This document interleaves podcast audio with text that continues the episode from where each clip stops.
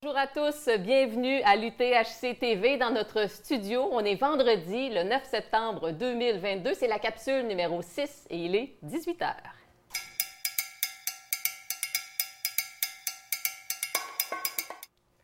Alors, rebonjour à tous. Je m'appelle Mireille Robert. Je fais partie de l'équipe de co-animation pour ce 22 heures d'épisode. En fait, 22 épisodes sur 48 heures. Je suis accompagnée cette fois-ci de Marc-André Taillé de Toutrail. Allô, Marc-André? Salut Mireille. C'est le fun de se retrouver.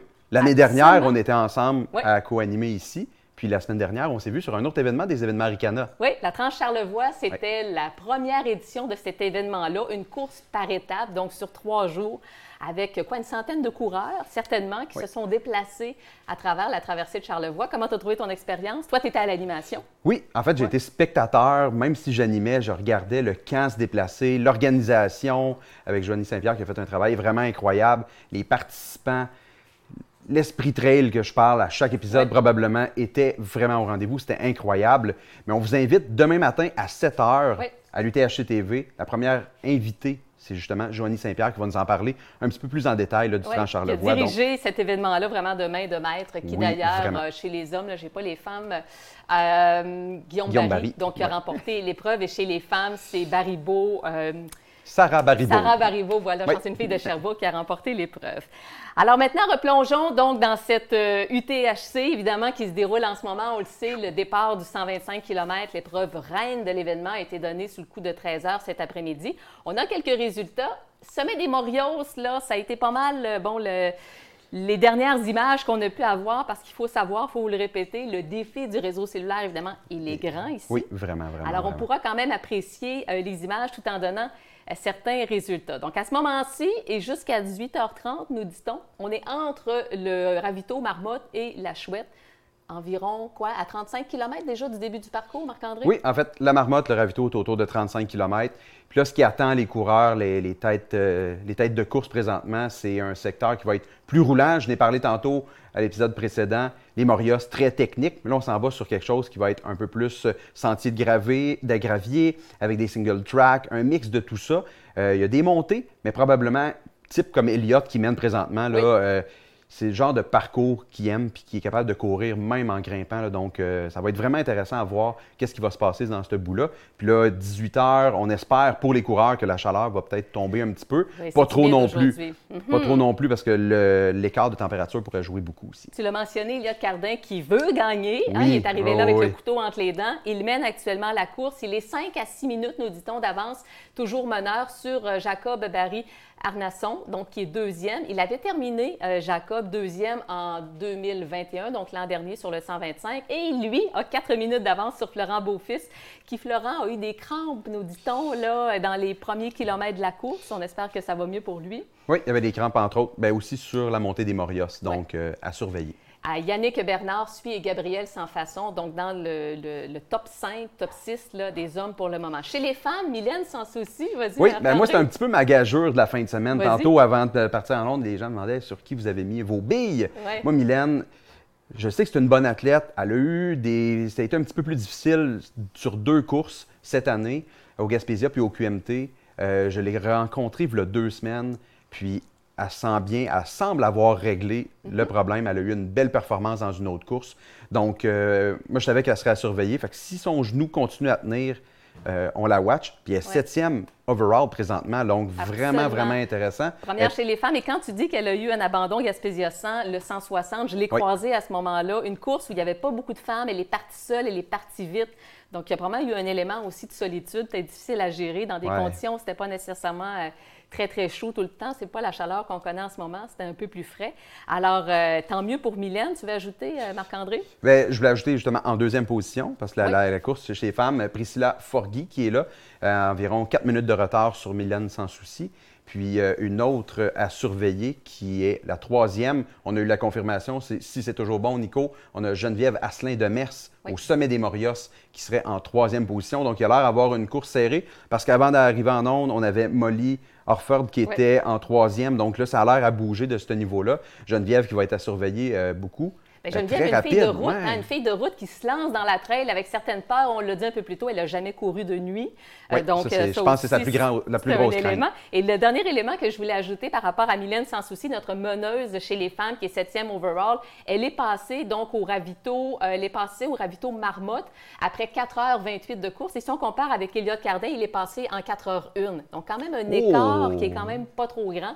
Euh, alors, bravo vraiment à, tout ce beau monde-là. Des abandons, on en enregistre huit au moment où on se parle. Parmi nos têtes d'affiche, notons évidemment Lynn Bessette, qu'on suivait avec intérêt, et euh, Victor Larocque aussi, qui était bien positionné pourtant Marc-André au début de la course. Oui, exactement. Puis, euh, c'est ça, c'est la trail, il y a plein de surprises. Mais parlant justement des têtes d'affiche, on a deux autres. têtes d'affiche à vous présenter sur le 125, entre autres Éric Dehaye, qui est très bien connu. Oui. Euh, un autre qui n'a plus besoin de présentation, hein, on pourrait dire comme ça. Champion de backyard, c'est un ancien triathlète. Alors, c'est un gars qui est habitué de, de forcer longtemps. Imaginez, il est champion du monde de double Ironman. Tu sais, déjà un Ironman, là. C'est quelque chose. C'est un, peu fou. bon, ben, faites deux fois cette distance-là. Alors, c'est la spécialité d'Éric. Alors, il est spécialiste maintenant des backyards. Euh, il est vainqueur euh, de la course inaugurale l'an dernier avec un dernier tour en 36 minutes pour conclure la course. Il a connu une course difficile l'année passée. Il avait fait le 125 en 21h18. Mais on dit que, moi, on m'a dit qu'il accompagnait sa blonde l'an passé au 125 km. Oui, l'année dernière, il paissait sa blonde. Cette année, on dirait que, là, présentement, il est entre deux gros projets de 200 miles. Euh, je l'ai croisé hier, justement, au petit, petit 5 à 7 il a décidé de faire la course avec son ami Franck. Franck était très bien connu euh, des événements Aricana, bénévole et coureur euh, vraiment incroyable. je pense qu'ils vont partager ce moment-là ensemble tout le long. Donc... Une petite course amicale. Oui. Alors, pour un gars qui aime la route, il a quand même euh, fait le tort des géants. il a fait le Moab 240, le Javelina 100, le Badwater Water 135 et l'UTMB. Alors, quand même, c'est un gars qui a pas mal de millage dans les jambes. Et le fameux MAF, Marc-André Florent. Marc-Antoine Florent. Marc-Antoine, pardon. Marc-Antoine. C'est pas grave, ça fait MAF pareil. C'est correct. Euh, coureur très solide aussi de l'équipe North Face. Il a fait beaucoup de projets euh, de façon caritative, là, donc euh, des courses avec des campagnes de financement pour la trisomie 21. L'an passé, il n'avait pas terminé. Il a dû abandonner le, le, parcours de 125 km. Donc, il prend sa revanche cette année. Semble-t-il qu'il a faim. Il a terminé deuxième sur le Bromont Ultra 160 et sixième au QMT 160. Alors, ça va faire pas mal de millages dans la même année. Mmh. Intéressant. Est-ce qu'on est prêt pour notre portion magazine? Je pense que oui. Oui. oui, ça va être euh, un bon invité en plus. En fait, il y a tellement de chapeaux, ce gars-là. Il est animateur, euh, il est producteur, c'est un fan de plein air et il se décrit maintenant, je vais bien vous le citer, comme un apprenti coureur d'ultra. Oh. Est-ce qu'on commence à s'en douter? Dominique Arpin, viens, viens avec nous, viens avec nous, Dominique. Merci beaucoup de l'invitation. Merci beaucoup. Salut Dominique. Salut, vous allez bien? Ouais. À partir de quand on n'est plus apprenti ultra? J'espère euh, demain, aux alentours de 20 h, quand je vais franchir ah euh, le fil d'arrivée, là, je pourrais officiellement dire que je suis un coureur d'ultra. Là, pour le moment, je me sens encore comme un imposteur parce que j'ai. En fait, j'ai déjà couru un 50 km, mais c'est un 50 km qui avait été organisé dans le cadre d'une émission c'était pas tout à fait le, même contexte qu'une course comme celle de Arikana. Donc, demain, c'est mon, c'est mon baptême de feu. Là. J'ai, euh, ça va être mon premier ultra. Mais pourtant, tu as animé longtemps la, fameuse course qui a fait aimer la course à bien des gens, court toujours à ma TV. Donc, tu es déjà un gars qui a beaucoup de millage dans les jambes. Tu aimes la course. Là. C'est, juste, c'est juste l'étape de la trail et de la longue distance qui s'ajoute. Je m'étais rendu à 42. J'ai couru un premier euh, marathon il y a de cela 10 ans. Puis, bien franchement, j'avais pas euh, adoré l'expérience. Je me souviens encore que je quand j'ai franchi le fil d'arrivée, je fais comme OK, c'est fini. ça, c'est vraiment trop. Mais la course en sentier, c'est un autre rapport à la course à pied, je trouve. Là, j'ai trouvé euh, l'élément qui manquait dans, mon intérêt pour la, course à pied l'intérêt d'être dans la nature, de courir. Euh, moins linéaire aussi. Moins linéaire, de prendre des pauses quand, quand le paysage est beau puis tu as envie de faire un selfie. Tu sais, tous ces trucs-là que tu peux pas faire dans une course euh, organisée. De ne pas regarder ton pace tout le temps. Oui, effectivement. Tu es moins euh, en train de tout le temps regarder ta montre. Tu es plus dans le moment présent.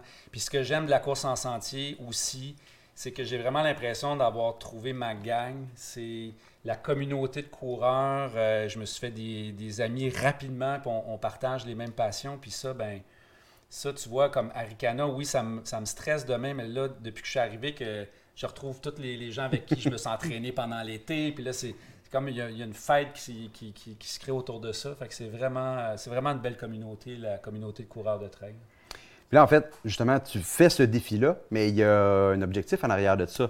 Ça revient d'une émission, justement, les crinqués qui vont voir euh, le jour à Évasion dès janvier. Peux-tu nous expliquer un petit peu, c'est quoi les crinqués? On voit que le oh. producteur télé n'est jamais bien loin. Oui, non, sportif, sportif C'est pas mal toujours associé. Moi, je me passionne pour les sports d'endurance depuis vraiment très longtemps. J'ai une obsession pour les, les, athlètes qui pratiquent ces sports-là. Puis ça fait longtemps que je mijote cette idée-là d'une série télé consacrée à ces athlètes-là.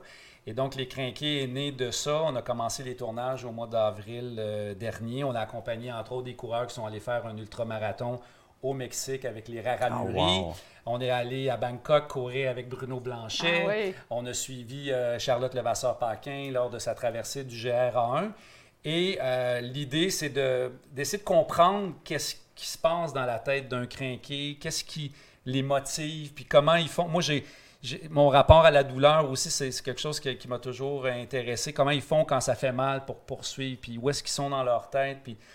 Fait que, bref, la série porte là-dessus. Puis tant qu'à le faire, ben, je me suis dit, je vais le faire à fond, puis je vais essayer de, de vivre un vrai ultra, puis voir, OK, par quoi ils pensent ces gens-là pour arriver à ce à accomplir des défis comme, euh, comme celui-là. Jérôme Binette est le réalisateur du projet Décrinqué. Jérôme, on le connaît parce que, ben, entre autres, il avait été le réalisateur de l'ITHC TV l'an dernier et c'est surtout aussi le réalisateur du fameux documentaire Confiné que Mathieu Blanchard a fait à travers la Gaspésie pendant la pandémie. Est-ce que ça veut dire que Jérôme te suit demain pendant les 65 km? Pas les 65. Jérôme, que, que je salue. Il serait capable, c'est ça, oui, vraiment. C'est ça qui est un peu fâchant, je, vais, je, vais, le dire, parce qu'il est en train de filmer. C'est un peu fâchant parce que nous, on court, on se dépense, puis là, lui, il est là à courir plus vite pour aller se positionner pour nous filmer. Puis là, il, lève son drone, il nous filme, puis après ça, il vient nous rejoindre. Ce gars-là, il, il, est, pas tuable, tu sais. Puis c'est ça, ben, c'est grâce à Confiné que j'ai découvert le travail euh, de Jérôme, puis pour moi, ça faisait pas doute que c'est avec lui que je voulais tourner cette, euh, cette série-là des Crinqués. Donc, demain, il nous accompagne euh, grosso modo sur la moitié du parcours en course, mais après ça, il va venir nous rejoindre euh, de, de toutes sortes d'autres façons. il va être là sur la bière aussi à la fin. Ah, ça, il est tout le temps là.